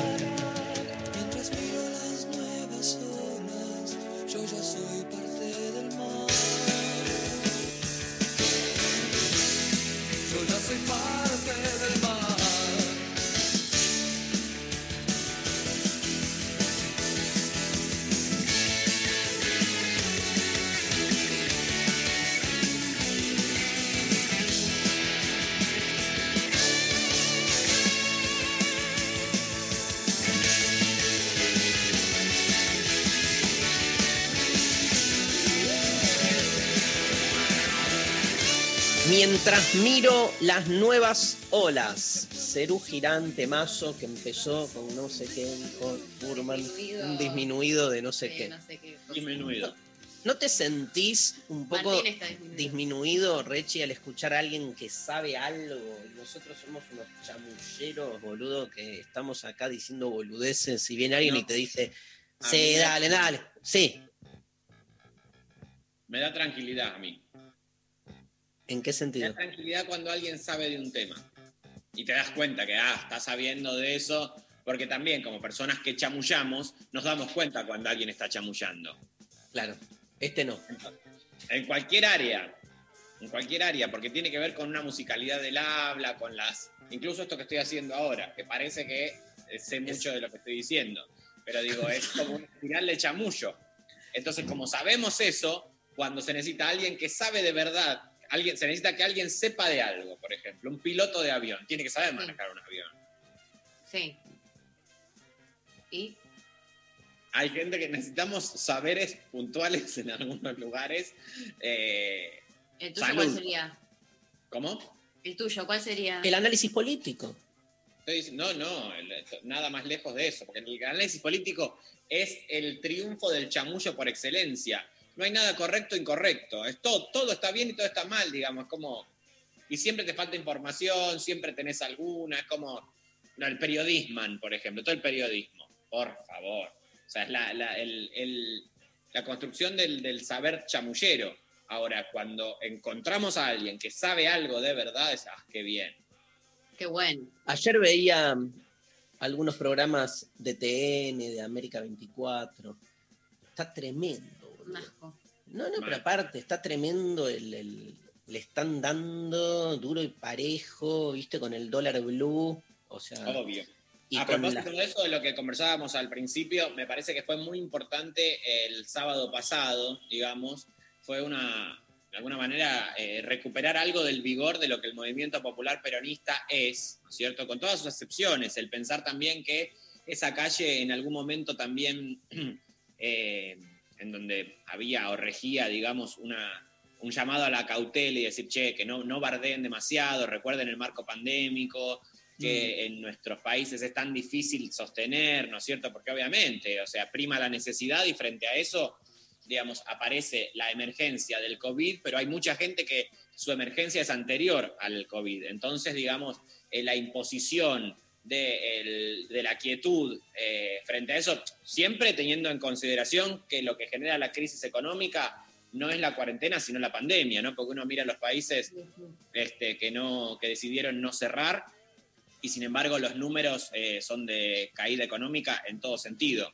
Ahora, eh, retomando lo que decía, digo, fue muy importante el recuperar algo de ese vigor en este contexto, ¿no? En donde este, pudo saldarse de alguna manera lo que fue la presidencia de Macri, no el macrismo, porque el macrismo sigue vigente o las fuerzas que representan el macrismo siguen vigentes y la vemos en estos ejemplos que, Le, que vos le decías, le pegaron mucho, perdón que, que- que dialogue, pero le, le- pegaron mucho ayer, te cuento, este, lo estuve siguiendo con mucha puntillosidad a María Eugenia Vidal, Ajá. po- porque ayer, después buscalo, que es muy interesante, tuiteó eh, por el Día de la Identidad, el reconocimiento de la identidad, Sí.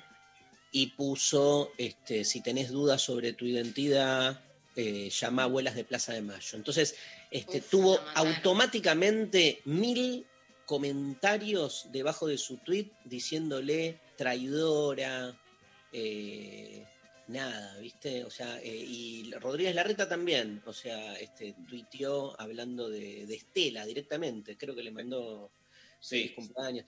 Nada, interesante también cómo, e- e- eso es rosca en algún punto, lo que jodíamos antes, cómo se mueven, porque no importa, eh, o sea, ya preguntar que lo, lo dice sinceramente, bueno, no, evidentemente están como viendo en qué lugar se posicionan todos, ¿no? Este, Sí. este, pero bueno, está, está- Creo que en algún punto, a mí también lo que me pasa con eso, y les pregunto a ustedes cómo, se, cómo lo viven, digo, ¿qué son esos tweets de ellos? Obviamente que son eh, representantes de la derecha argentina, que obviamente este, también eh, grandes responsables de, la dictadura, de la última dictadurací- cívico-militar, digamos, no vinculando puntualmente a Vidal y a Larreta con la dictadura, por supuesto que no vamos a caer en ese lugar, pero sí en las fuerzas y además el ejercicio que tuvieron de este, los derechos humanos durante su gobierno, digo, ¿qué les pasa a ustedes mirando esto? Sí, por supuesto que hay un componente de marketing político, pero también el generar, creo, un boca arriba respecto de eso, digamos, si hay que transar con algo, con la derecha, yo creo que esa clausura grietaria, que siempre aparece, obviamente, desde el marketing político, si aparece desde el lugar de la identidad, creo que es una conquista nuestra. No, No lo veo como un elemento no de disputa, lo vivo como algo positivo. Más allá de que uno dice, ah, bueno, se están subiendo a una porque ven que es este, ya no me importa, Que se pero suban en la medida, digo, si se suben a esa, que se suban, si, si les conviene Exacto. a ellos para, para, para no sé, Es como- posicionarse adentro, ¿no? Hacerse, despegarse de Macri o lo que sea, que, que les venga bien, digamos, eh, lo, lo- lo aplaudimos igual porque no, digo, no deja de ser algo súper valioso, aunque... Exacto. ¿no? E- e incluso llevándolo al extremo, creo que Diana Mafia, en algún momento la escuché decir, este, no me importa quién, de dónde venga el apoyo al aborto, o sea, en el momento en que es, este, nada, o sea, no me importa nada, que voten, viste, aunque sea alguien que no tenga nada que ver o de la peor calaña o lo que quieras. no yo creo, yo creo que en este caso, además, hay un posicionamiento hacia el centro. Creo que lo que se juega ahora es algo de ese tenor y yo creo que el gobierno, este, como están anticipando, no sé si será o no, hay como toda una pulsión al interior del gobierno donde eh, hay sectores que quieren una postura como más hacia el centro, más moderada. Sí. Este, incluso se habla de personajes de la, de la, de la eh, política económica tradicional argentina más cercanos a la tradición liberal que al, al- al- al peronismo histórico, este, que podrían incorporarse a un gabinete, ¿viste? O sea, pero me parece que eh, estamos en esos momentos donde, digamos, o profundizás ciertas cosas o este, te tirás hacia el centro. Y yo creo que del lado de, Cambiemos pasa lo mismo. Hay como dos posturas muy claras. Yo qué sé, o sea, en, en general son las posturas más eh, que tienden hacia el centro las que terminan generando más consensos, en general. Pero bueno, este es un año anómalo también, ¿no? Es un año anómalo y al mismo tiempo pensaba eh, que el, ellos, digamos, eh, acompañar esa militancia que no les es propia, digamos, no genera que algo tan importante en nuestra historia de los derechos humanos, de la mano, por supuesto, de madres y abuelas, eh, no despolitiza su contenido. Porque de hecho ayer, por ejemplo, desde la cuenta oficial, se tuiteó, desde la cuenta oficial de abuelas, se tuiteó eh, liberen a Milagro Sala, ¿no? Entonces digo, eh, es de absoluta importancia que en un día que tenía tanta visibilidad, no era un cumpleaños o subirse a un significante o a un hashtag, sino que es el ejercicio de, eh, de- de esa restitución de los derechos humanos, por supuesto que se va ampliando, ¿no? va, va- va, abarcando otros sentidos, y en este caso para una causa tan noble y que también es tan necesaria en este presente político como la liberación de Milagro Sala, ¿no? que este, eh, aprovechamos también, digo, para ser extensivo y de alguna manera me parece, o al menos eh, me subo, digo, a esa, a esa iniciativa porque me parece que eh, queda este, a las claras que Milagro Sala es una perseguida judicial y que está presa en su calidad de este, dirigente que transformó eh, la realidad de su comunidad, ¿no? Sí, no, no vas a encontrar el tuit de Vidal diciendo liberen a Milagros. No, Por supuesto. Obvio. Eh, Pablo, poneme un audio. Hay muchos oyentes cantando. ¿eh? Alto en la torre nació mi voz, se hizo viento y flotó con la tuya. Se fundió con el atardecer. Hola Intempestives, acá Meli de Río Tercero, Córdoba. Bueno, toda la travesura de Charlie atravesó mi vida y acompañó mi vida. Sui Generis, Serú Girán, La Máquina, Charlie Solo, todo.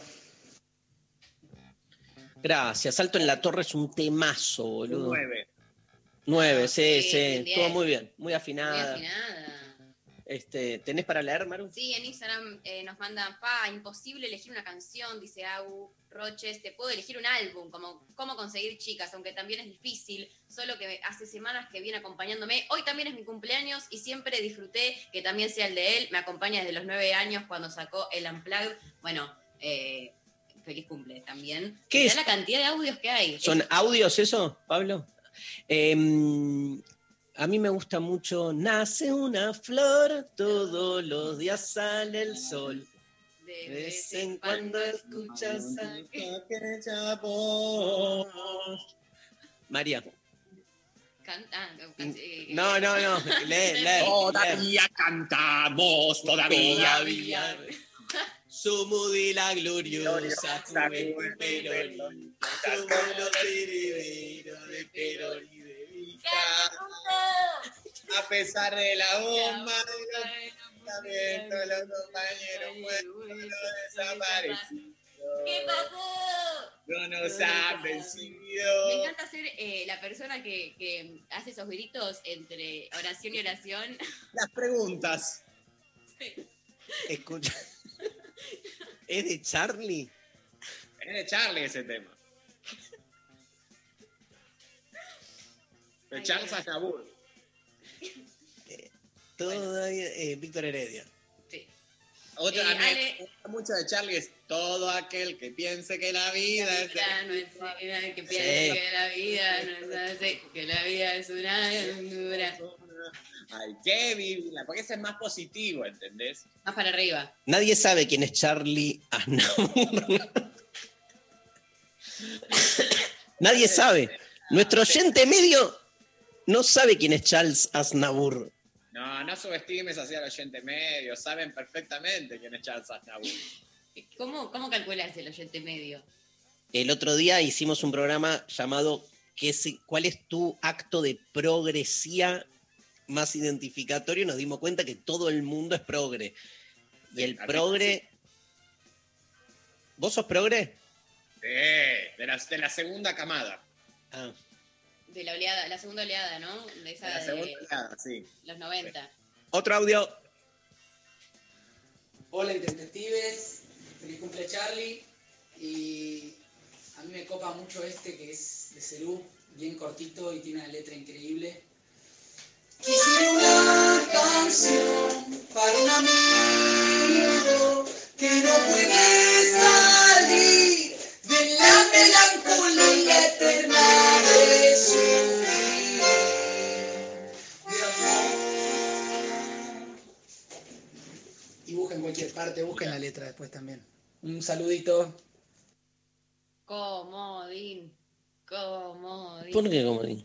Bueno, el comodín Sonó re lindo. lo decidís vos igual. Yo le doy mi comodín porque Le das tu comodín. bien. Bueno. Me- me- Escoltore, escoltore, comodín para acá el joven con el acordeón. Bueno. No hay, dice. Sí, hay, hay. Este, quisiera una canción para un amigo que no puede salir de la melancolía eterna de sufrir. Habla de Martín Rechimusi esa canción, claramente, boludo. Quisiera una canción para un amigo que no puede salir de la melancolía eterna de sufrir de amor. Martín Rechimusi. No, no, perdón. Es que justo ayer hablé, hablé con tu analista. A mí el que me gusta mucho de Charlie también es Quisiera ser un pez para mojar mi nariz en tu pecera y hacer burbujas de amor por donde quieras. Temón.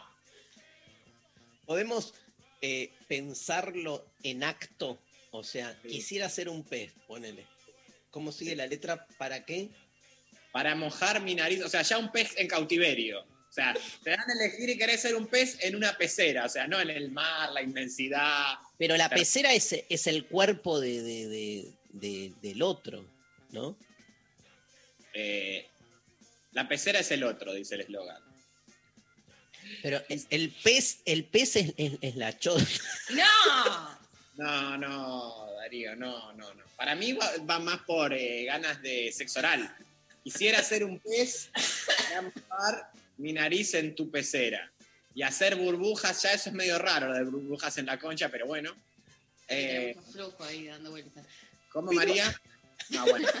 Directamente estamos. Eh, es cualquier cosa esto, chicos. Bueno, boludo, ¿qué es? Quisiera ser un pez. Vos trajiste esa canción. Yo traje esta canción, pero enseguida ustedes, eh, cuatro o cinco preguntas de a ver qué está pasando acá, qué está pasando acá. Y bueno, Pinaro, ¿qué haces? Vos Poneme otro audio. Poneme otro audio, por favor. Quiero verte la cara, brillando como una esclava negra, sonriendo con ganas. Nena, lejos, lejos de casa. No tengo nadie que me acompañe a ver la mañana. Hoy creo que es un día súper especial para ver el documental de Nat Geo eh, sobre la vida de Charlie. Nada, está muy bueno. Abrazos. Hermosa. Bien. Me me conmovió. conmovió. Me Ah. conmovió a mí también, Maru. Lejos, Bueno, lejos de. 50. Lejos, lejos de casa, no tengo a nadie que me acompañe a ver la mañana, dedicada a Martín Rechimusi. Bueno, yo a la una y cuarto me suicido hoy. Tenés que. te- Más que subrayar en una cosa que si vos hablaste con mi analista, yo le tengo que escapar a eso. Bueno, está bien, perdón. Estás con nosotros, estás con nosotros. Pero por eso, hasta la una. Ustedes No, no, pero seguimos con el programa Hola, ¿qué tal? ¿Por qué no seguimos? eh, ahí hagamos, peguemos derecho, 24 horas de transmisión. ¡Ey, peguemos, eh! ¿Qué, ¿Qué, Pablo, qué? ¿Pablo nos está diciendo algo o no? ¿Qué? ¿Leamos? No. Ah, Pudín quiere. música. No. ¿Qué? ¿Audio? No. ¿Qué? Redondo. La canción, ¿qué tema querés para salir? Ah, eh, no, pero quiero que lea María primero algunos mensajes. Bueno, seguimos con mensajes. Eh, Laura nos dice por Twitter, chiques, no puedo elegir ni cantar. Amo a Charlie, estoy feliz de haber pasado la mejor época de mi vida escuchando al genio, los amo. Eh, por eh, Facebook, Sonia nos dice todas, pero de mí e influencia son las que más eh, escucho en este momento. Ale- Último mensaje. Ale, que nos dice también por Facebook, todas, pero rezo por vos e influencia. Abrazo. Está saliendo mucha influencia, quiero Muchísimo, ¿eh? eh, decir. Este, por Instagram siguen llegando también mensajitos. Viernes 3 AM, el mejor, la fiebre de un sábado azul y un domingo sin tristeza. ¿Se viene el mono de Capanga, González? Para hablar de Masterchef. Entonces nos vamos. Nos vamos a la. ¿Qué? ¿Qué, Martín? ¡Un lujazo! Me encanta. Me encanta hablar de Masterchef, esas cosas que le gusta a la gente, esas cosas que son básicamente el motivo gusta, Darío. Vos también sos gente. a la gente. Yo también. Ah, cierto. Quiere la gente. Sergio Massa, presidente. Eso, vamos, Sergio. Vamos con No voy en tren, ¿te parece? No voy en tren, voy en avión. Charlie García.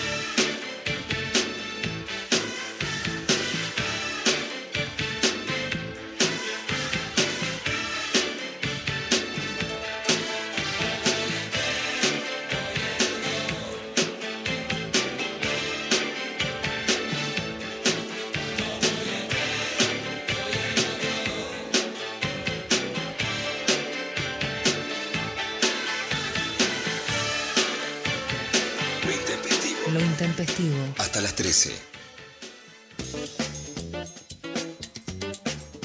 Bien, estamos en un nuevo y último bloque y lo tenemos en el Zoom mostrándonos un libro sobre el mono relojero, el mono no sé qué, no llego a leer, al mono de Capanga, loco, bienvenido. Buen día, ¿cómo están? Martín Alejandro Fabio, más conocido como, te digo lo que, lo que me escribió acá la producción para tu presentación, como Mono Fabio o el Mono de Capanga, nació en Lomas de Zamora el 12 de abril de 1969 y pasó su juventud en Quilmes. ¿Sos hincha de Quilmes? Sí, solo nací en Lomas de Zamora y estuve la noche que nací hasta que le dieron en alta a mi mamá. Y desde ahí hasta el día de hoy sigo viviendo en Quilmes. Y eso es el resumen. Pero dice bien la información. Después dice que a finales de los 80 formó Capanga y sus yacarés en honor a Capanga, el misionero personaje de Titanes en el Ring. Al comienzo tocaban en fiestas privadas e interpretaban canciones de la Mona Jiménez. Es como de crónica, congelado. Quedó, quedó congelado el mono. Pero estás. Uy, ¿qué pasó? No, se nos fue, ¿eh? Igual se congeló en una muy buena pose, o sea, primera Sí, vez muy buen uso de Zoom tiene, porque eligió en qué pose congelarse. Ahí, ahí se. Ahí, ahí vuelve, ahí vuelve. Ahí estamos. Mono. Sí, ahí Volviste. volviste. ¿Estoy derecho o estoy dado vuelta? Estás- De costado. Ahí estás al revés. Escúchame, no importa. ¿Querés? Ahí está, al fin. Ahí va. Ahora Bueno, sí. lo primero que queremos contar es que este, presentás Capanga Night Show eh, por streaming el sábado, este sábado a las 21 horas, ¿no? Exacto, correcto. Capanga Night Show, segunda edición, con la conducción del Pollo Cerviño, invitado de honor el Piti Fernández de las Pastillas del Abuelo a las 21 horas. Buenísimo. Invitamos a todos y estamos sorteando dos entradas, mono, te cuento. Este, ¿Anduvo bien el primer streaming? Sí, es raro.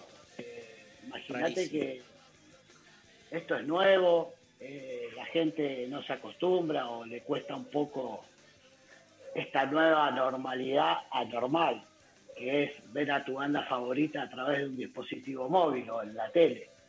Cuando vos hasta hace ocho meses la veías frente a frente, con el calor del show. Esto es algo totalmente distinto, es un placebo para la enfermedad, no es la cura. Yo espero que se recupere pronto nuestra actividad porque es muy difícil sobrellevarse una banda como nosotros que hace 25 años, que 200 días al año nos subimos a un micro de gira, es morir en vida. Pero bueno, es la única forma y alternativa que tenemos para también generar una fuente de ingreso para toda la gente que trabaja con nosotros, que son más de 20 familias, y es lo que hay. ¿Cuá- ¿Cuánto tiempo estuviste metido en, en- en Masterchef? O sea, porque eso te tomó, digo, pensando también en tu actividad como músico, durante el tiempo que estuviste, calculo que habrá sido un mes en total, no, no, no pudiste hacer nada en paralelo, o sí, ¿E- e- ¿es así, toma todo lo de Masterchef? No, y yo estuve los primeros, me llamaron para fines de julio, principios de agosto. Ya veníamos para casi cuatro meses de que yo estoy encerrado en mi casa y la verdad que le agradezco porque me hizo muy bien a la cabeza, fue fugaz, efímero, vertiginoso mi paso por el programa, pero fueron casi dos meses donde estuve pensando en otra cosa, en comida, en condimentos, en cómo cortar una lechuga. Lo que no llegué a aprender era diferenciar un zucchini de un pepino, pero bueno, eso lo aprenderé la próxima. Pero hay, hay posibilidad de que vuelvas, porque fue muy lamentada tu, tu salida, ¿viste, no? Esta es una causa que, que, que une a la Argentina toda, tu vuelta a Masterchef. O sea, eso es lo que finalmente cierra la grieta. de- de- estamos queriendo que vuelvas porque también todos nos sentimos muy identificados ahí. Sí, sí, pero no me dijeron nada, la verdad, me fui, me fui por la puerta grande también, me dieron una devolución que la verdad, que hablen así de mí, gente que no me conoce, porque el que me conoce puede llegar a esperarse como persona, pero Claro. gente que no te conoce, te dé una devolución así, viste, después de que me paliaron durante 15 días, está bueno. Eh, yo lo, lo recibí con, con mucha alegría y es eso. Eh, si hubiese sido un torneo o un campeonato de personas, por ahí seguía en carrera, pero como es un campeonato com- competencia de cocina, la verdad, estaba feo el plato, estaba rico. Escúchame, ¿hay, ¿hay buena onda? ¿Circula buena onda este, en general o es todo más, más careta en el sentido más tradicional de la tele, de que cada uno va a hacer su rol o, o se armó una, una rosca No. copada? No, la verdad que yo que también soy sapo de otro pozo, o me creía sapo de otro pozo cuando me incorporé, cuando empecé a conocer a cada uno de mis compañeros de, de cocina, empecé a descubrir a las personas, porque a la mayoría los conozco de, por su actividad o por lo que hacen. O sea, actor, cantante, eh, a Boriolmi lo conocía de la tele, de que es actor, pero nunca había estado con un tipo charlando y me pareció un ser eh, elevado, ¿viste? En otra dimensión, otra, otra- Después con todos, la verdad, con Claudia me parece una piba, una señora hermosa, eh, que también, y lo que muestra el programa, porque vos a todos los conocés por su actividad, pero en el lado vulnerable no los conocés a todos. Eh, en la cocina uno muestra también su personalidad y cómo es en la vida. Claro. Acá lo, lo que pasa es que vos en tu casa tenés todo el tiempo del mundo para cocinar. Y en la televisión ahí tenés el tiempo muy justo, ¿viste? Si querés hacer un pollo al horno, y lo más probable es que te quede crudo, porque en 50 minutos cocinar un pollo es muy difícil. Pero son muy estrictos, ¿los tiempos son reales? Yo siempre me hice esa pregunta. Sí, el tiempo de grabación, cuando dicen empieza, levanten la caja o tenés los condimentos, eh, es tiempo real. Es tiempo Toda, la graba- toda la grabación es tiempo real. Solamente son las entrevistas que hay, eh, que van ahí mechando, esas sí son grabadas, pero el tiempo de cocinar te dicen 50 minutos y no hay un corte a la media hora y te dicen, bueno, fumate un pucho, tomate unos mates, Claro. relajá, dejá que el arroz se haga bien, tranquilo, cambiaste el tema. No, ahí es todo, metele que son pasteles, ¿viste? Eh, Hay que sacarla como sea. Total. ¿Rechi? ¿Quiénes te gustaría que lleguen a la final? Porque no te vamos a eh, pedir que elijas un ganador, una ganadora. Pero ¿qué final te gustaría? Mm. Me gustaría Claudia, Claudia en la final. Cuando a mí me preguntaron en las entrevistas antes de que comience las grabaciones y todo eso quién era mi candidata, yo me la imaginaba a Claudia eh, finalista. Y después, viéndolo cocinar y viéndolo cómo se desenvuelve, hoy hoy es un gran candidato también. Eh, Claudia y Boy, esa es tu final. Sí, el turco es picapiedra como yo, pero se la rebusca. El polaco me sorprendió mucho. Al polaco, viste, no, no lo veía tan, tan metido con, con algunas comidas. A Vicky Chipolitaki, yo no la veía así. Y terminó. Hay una movida que, que Vicky eh, le hacen parte de la comida. Son bravos, ¿eh? No. Son Eh, bravos, la verdad que subestimarla de desestimarla. Pará, me lo hubiesen hecho a mí. Claro. claro. Vos cortabas las papitas cuadraditas, la verdad que te podrían haber dicho, no, hacelas en lonja. Pero yo ahí lo que pensé es, digo, vos cortás la papa grande, yo para que se haga más rápido, tenía 50 minutos para hacerla, ¿no? Digo, bueno, eh, y lo que más me sorprendió fue que cuando se me acercaron, que estaba cortándolas, me dicen, ¿y cómo las vas a hacer? Fritas. Y sí. ¿Pero qué las vas a, las vas a poner directamente de cortada al aceite?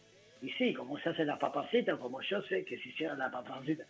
Ah, bueno, que tenga suerte, me dijeron. Y después un montón de comentarios me decían, tenés que hervir las papas antes de freírlas. ¿Dónde Y la vi? bueno, entonces yo las cortaba chiquititas para que se frían más rápido y poder llegar a entregar el plato. Claro, Hay, claro. Hay personajes que yo por lo menos veo en, las redes que concitan como mucha, mucho rechazo, ¿viste? Como que pasa siempre en las redes. Vos, tuviste como automáticamente todo el mundo te bancó, pero nada, me resulta te- más que nada para compartir con vos y, y- y escucharte, digamos, como que de repente, no sé, a Belu se la pusieron entre ojos, ¿viste? Está, todo el mundo la putea, o sea, ¿por qué pasa eso, pensás? Porque en realidad lo, lo que muestran después ahí en, en- en el programa es cada uno, como decís vos, con su vulnerabilidad, pero la gente se engancha en contra de uno, arma eso, ¿no? Sí, pero es televisión, Claro. es un show, es entretenimiento. Yo creo que está bueno. eh, Viste, a mí, la verdad, hasta el día que me fui yo, no, todo fue muy armonioso. El grupo, por eso te digo. Después si hay una picantez entre una u otra, una declaración, es parte del juego.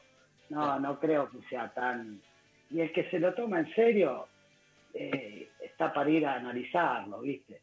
Eh, que se pon- toma posición por alguien, ¿viste? Eh, está bien, yo estoy re contento, la gente que no me conocía me pudo conocer de, otro, de un lado que nunca había mostrado. Y el que me conoce desde hace 25 años, que me regala su cariño, que me demuestra su afecto por lo que hago como cantante de Capanga, yo ya lo tenía eso. O sea, no, no es que me tenía que venir Masterchef para demostrarme a mí lo que la gente creía que era. Pero te impacta, te impacta la masividad, porque me imagino que debes percibir eso, ¿no? Eh, después de Masterchef, Sí. es que salgo muy poco, la verdad. Sigo manteniéndome eh, dentro de mi casa. Mi mamá es una persona mayor, la que tengo que ir todos los días a asistirla. Eh, no sé, de- desde que me fui, lo que me pasó es que sí, estuve 15 días, que yo ya sabía que me había ido, y mantener el secreto adelante Ah, claro. de, de toda mi familia, de mis amigos, y tener que mentir, ¿viste? Eh, y a- hablar en presente, todas las notas que hice, todo eso fue muy difícil, ¿viste? Porque yo tenía una gana de decir, todo loco, ya me fui. Pero, ¿viste? Tuve que... Pero lo tomo bien, no tuve mucho contacto con el exterior. ¿Qué sé yo? En el supermercado chino, de acá cerquita de mi casa, y hasta ellos se enteraron, ¿viste? Que los chinos viven en su mundo. Hasta sí. ellos se enteraron. Martín. Sí. No, aprovecho para consultar. Tenemos la suerte de estar en Zoom, entonces podemos ver eh, eh, cuál es el, el- el- este, lo que él tiene alrededor. Y me llama mucho la atención porque yo siento también mucha afinidad por ese personaje y quería conocer cuál es su vínculo con el gauchito Gil. Y es mi compañero de, de ruta. Yo lo conocí en, en uno de los primeros viajes por un chofer, un histórico que se llama Pipa, que llegó a miles de bandas. Sí, Pipa. Y, y yo no conocía la historia de Gauchito Gil y un día frenó al costado de la ruta una noche, ruta 9, kilómetro 82, y yo pensé que se había roto el micro y le digo, ¿qué pasó? Porque en el medio de la nada me dice, no, voy a saludar a un amigo. Yo lo miro y le digo, este está re loco, ¿viste? Cruzamos la ruta y con una linterna y empecé a iluminar un caminito a un santuario de Gauchito Gil. Y yo lo sigo, ¿viste? De curioso. Y me acerco, esto hace 20 años, ¿no? Le digo, ¿y esto? ¿Qué? ¿No sabes quién es? No, el Gauchito Gil. ¿Y quién es? Eh, nada, es nuestro compañero de ruta. Le vengo a agradecer. Cada viaje que yo hago, paso por un Gauchito Gil, freno y le agradezco para que tengamos un buen camino. Y me lo quedé, ¿viste? Me lo tomé como, digo, bueno, si este chabón que anda en la ruta tiene esta cábala o este santo que lo guía o que lo acompaña, yo voy viajando con él. Entonces también tengo que estar del lado de este chabón. Y ahí lo tengo, lo tengo en todos lados. Hasta Claro. que terminé, mirá. Mirá. Ah, alto. Mira. Inmenso. Las- Che, de las medias no me vas a decir nada. Es que no las veo. ¿Quién está? ¿El Diego? Ah, el Diego. Diego. Tremendo. Escúchame, yo te quiero, te quiero decir que no, a mí no me, no, no me, no me paraban de mencionar cada vez que nombrabas a Platón y a la caverna de Platón. Me empezaba ahí en las redes. Darío, el mono nombró a Platón como si yo fuese el novio de Platón, aparte, ¿viste? Vamos un poco al novio. No, no soy el novio de Platón. Pero bien, bien ahí cuando hablabas de, de la zona de confort, de la caverna, nada. Grosso, bien. Sí, dejé careta a varios con esa frase.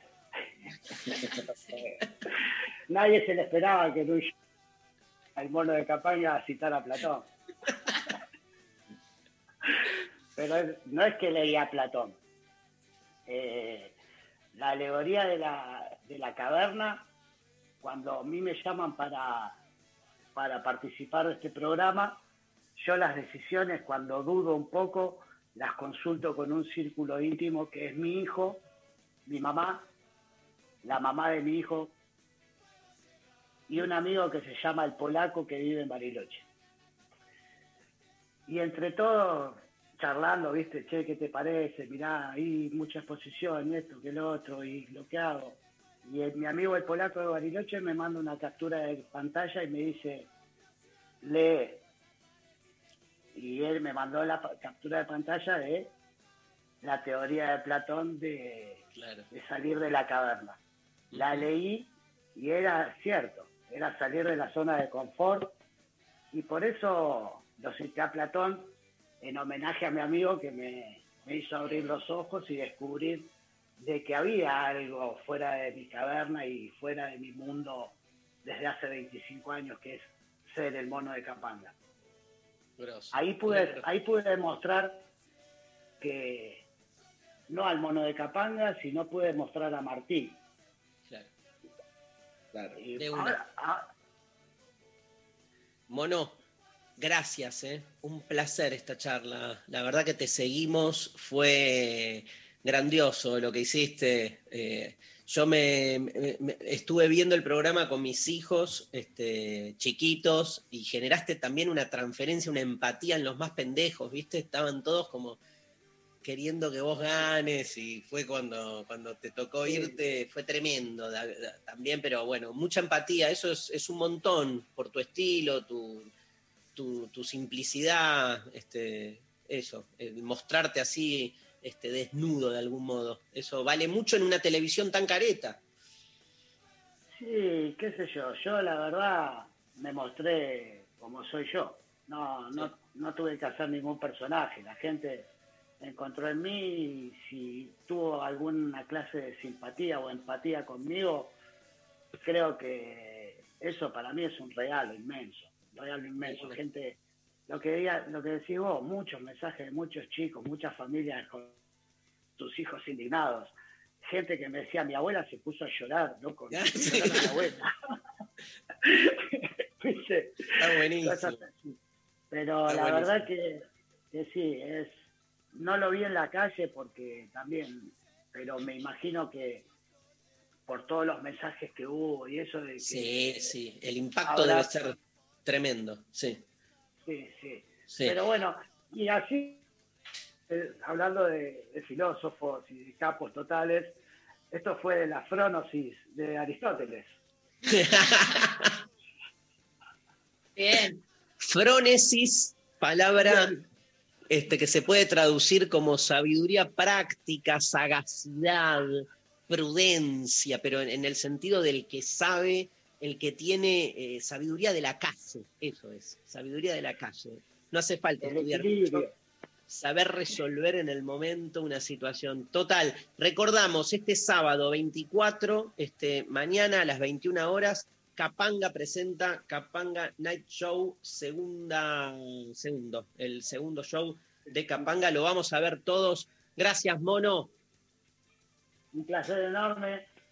Pueden ahí colaborar con la causa en Ticketoy y verse el Capanga Night Show, que va a estar buenísimo, divertido. Lo que sí podemos prometerle que no es un plomazo. Me imagino. Ticketoy, ahí compran las entradas. Un gran abrazo. Chao, Mono. Chao, buenos días, muchas gracias, saludos. Bueno, se nos va el programa. Se nos va el programa. Qué, qué fuerte haber hablado con el mono, ¿no, Rechi? Después de tanto. Totalmente. Además no le llegué a mostrar que yo tengo este libro, que se lo voy a intentar hacer llegar, que recupera toda la, todas las vivencias y experiencias. Bueno, después veo si a través de Sophie Cornell por ahí le puedo hacer llegar este libro que es Del Gauchito Gil. del Gauchito Gil. Excelente. Bueno, hay ganadores. Hay ganadores, sí, tenemos eh, ganadores de los que estuvieron mandando mensajitos eh, todo el programa de hoy.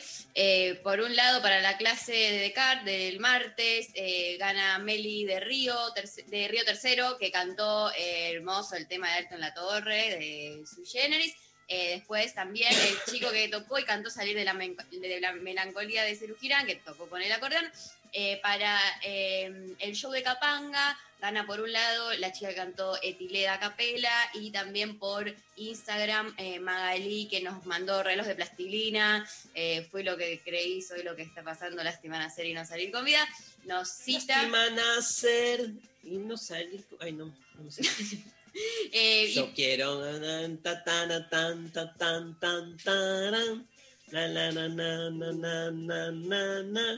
Na na na na na na na. Na na ese es el na. personaje de Capuzoto.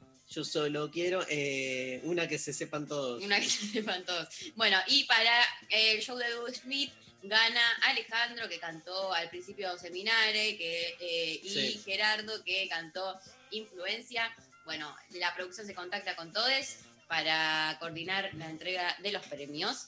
Y quedaron un montón de audios de gente cantando hermoso que no llegamos a pasar, pero agradecidísimos, agradecidísimas con, con todos por participar. Rechi, ¿me vas a extrañar hasta el viernes? Me voy a extrañar, pero quiero ir a- algún día a tu casa a que hagamos una comida. Dale. Eh, eh, ¿Hablamos por WhatsApp? Ay. No, acá hablemos por acá. Bueno, Cocina, jugué- juguemos entre nosotros un Masterchef. Porque la- Yo te quiero decir algo. Cociné el miércoles a la noche, cociné unos espagueti al frutti di mare. No me gustan, me dan alergia los frutti di mari. Me broto todo. Oh. Así que menos mal que ves como coordinamos antes, porque si no vos me das frutti di mare, a mí se me cierra la glotis, caigo ahí muerto Y yo no me hago cargo, ¿eh? bueno, Me encanta. Bueno, nos vamos. Este, gracias, Lali Rombolá, Sofi Cornell. Gracias, este, Pablo González. Hoy estuvo operando técnicamente, este, como siempre y como en estos últimos tiempos estuvo operando. Dale, Pablo. ¡Mandalo! Poné, escribí. No, ¿Quién estuvo? Nazarena. Nazarena. Diego. No, no se ve una mierda, boludo. A ver, ¿qué pasa con esta mierda que no anda? No, no, no llegó. No entró, se lo mandaste a un privado. Bueno, Te vamos diciendo nombres y vos decís sí o no. voy a decirme sí o no. Matías. Matías, Matías Matías Arreceigor. Arreceigor estuvo en la operación técnica. Nos vamos escuchando, este, obviamente, promesas sobre el video, tema que ya alguien tarareó por ahí. Em, ¿Por qué me tratas tan mal? Me tratas tan bien. Al revés, ¿no? A veces estoy tan bien, estoy tan down, calambres en el alma, cada cual tiene un trip en el bocho. Martín. ¡Esa! Difícil que lleguemos a ponernos de acuerdo. Chau, gente. Buen fin de semana. Buen fin de chau chis.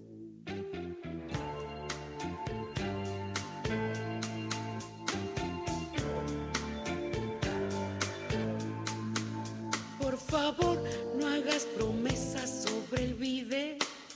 Por favor, no me abras más los sobres. Por favor, yo te prometo te escribiré. Si es que paras de correr. Por favor, sigue la sombra de mi bebé. Por favor, no bebas más, no llores.